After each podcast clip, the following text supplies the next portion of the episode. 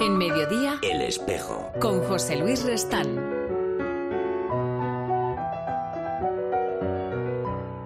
Pues hoy tenemos la suerte de, contar en el tiempo del espejo con un testigo excepcional de este gran evento eclesial de la visita del Papa a los países bálticos que se está produciendo.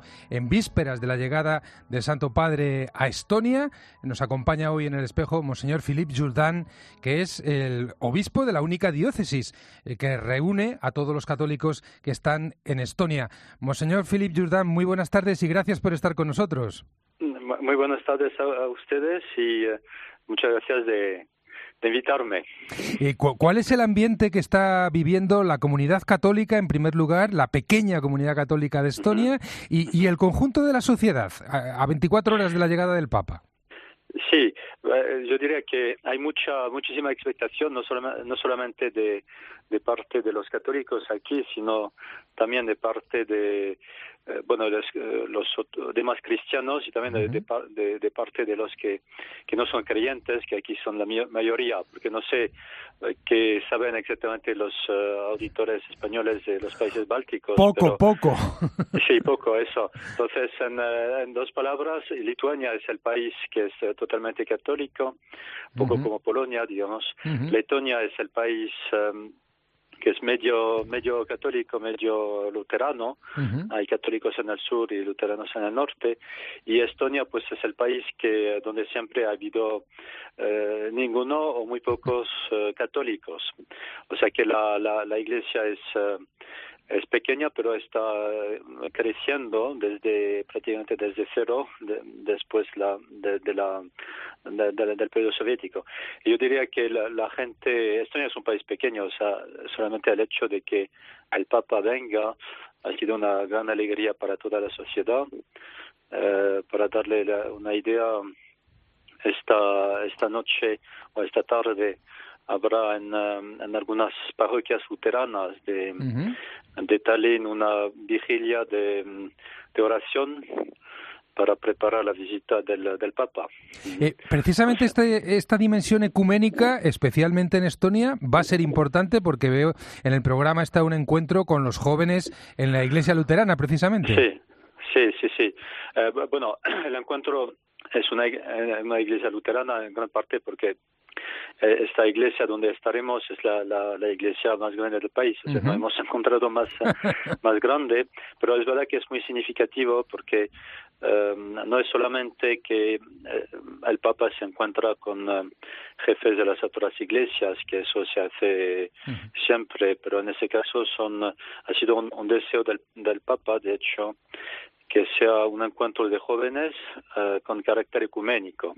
O sea que eh, serán eh, realmente jóvenes de diferentes eh, confe- confesiones, no solamente católicos, pero también luteranos, ortodoxos, etcétera, que eh, se encontrarán que hablarán al Papa porque habrá di- diversos testimonios de jóvenes y luego escucharán lo que el Papa les otro momento en, en Tallinn va a ser el encuentro con personas que atienden diversas instituciones de caridad de la Iglesia. Eso significa que la pequeña comunidad católica de Estonia eh, apuesta muy especialmente por ese testimonio de la caridad, del servicio a los más pobres. Bueno, eh, no, no es tampoco que podamos atender a todos los, eh, Claro. los pobres que hay aquí porque somos pequeños, pero es verdad que eh, la, la, la, la Iglesia Católica en Estonia es eh, conocido, bueno, de una parte por, por su eh, actividad en, el, en el ámbito de la educación, porque después del periodo soviético, pues hemos sido lo- los primeros a empezar escuelas católicas que antes nunca había habido, de hecho, y que, eh, eh, que son muy bien consideradas en el país y que, eh, pues, eso incluso ha animado a, luego a los, los luteranos y Ajá. ortodoxos a hacer lo mismo hace tres o cuatro años.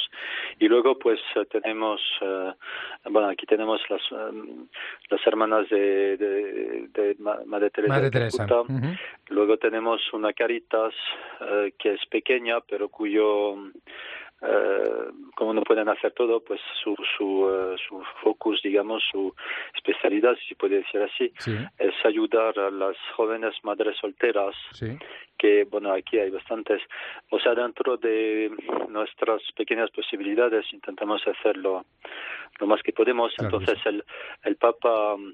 Eh, el Papa se encontrado con ellos y es, es importante porque bueno la sociedad estona es joven en el sentido de que se ha reconstituido después del periodo soviético y a veces especialmente eh, esas personas que son que eh, bueno que, que tienen muchas dificultades de diversos tipos eh, o el alcohol o otras cosas pues están un poco como marginalizadas y, y digamos ignoradas porque precisamente después del periodo soviético pues era muy importante eso de conseguir éxito, conseguir éxito de, de uh, en fin, de, de, de, renacer económicamente.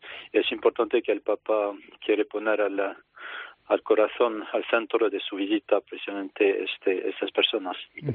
Eh, Monseñor Jordan, ¿qué es, ¿qué es lo más importante que usted espera de, este, de esta visita del Papa, no solo para Estonia, sino para el conjunto de los países bálticos, eh, después de este, de este tramo, digamos, de experiencia de la libertad, después de la caída del comunismo? ¿Qué es lo más importante que espera usted como, como fruto de la visita del Papa? Digamos que 25 años, hace 25 años cuando Juan Pablo II visitó los eh, países bálticos, bueno, era eh, un tiempo en que Estonia se estaba apenas empezando de nuevo a, a digamos, a, renacer, a, a, ponerse de pie el Estado, la sociedad, todo después del tiempo soviético, todavía había tropas de, ex soviéticas, digamos, en el país, y el, futuro era un poco, digamos, muy incierto, pero al mismo tiempo había mucha esperanza, eso sí, era un tiempo de grandes esperanzas, y ahí el Papa dijo lo que la gente necesitaba, les dijo, pues no, eh, no tengáis miedo miedo de este futuro que se espera. Y ahora, 25 años después, lo que vemos es que eh, la sociedad estona es mucho más rica, fuerte, estable, sin duda, aunque el país sea pequeño, pero ha conseguido mucho. Pero al mismo tiempo, pues se ve que quizás esas grandes esperanzas de antes, eh, la gente se ha vuelto un poco más escéptico, un poco más eh, materialista, quizás un poco más secularizada.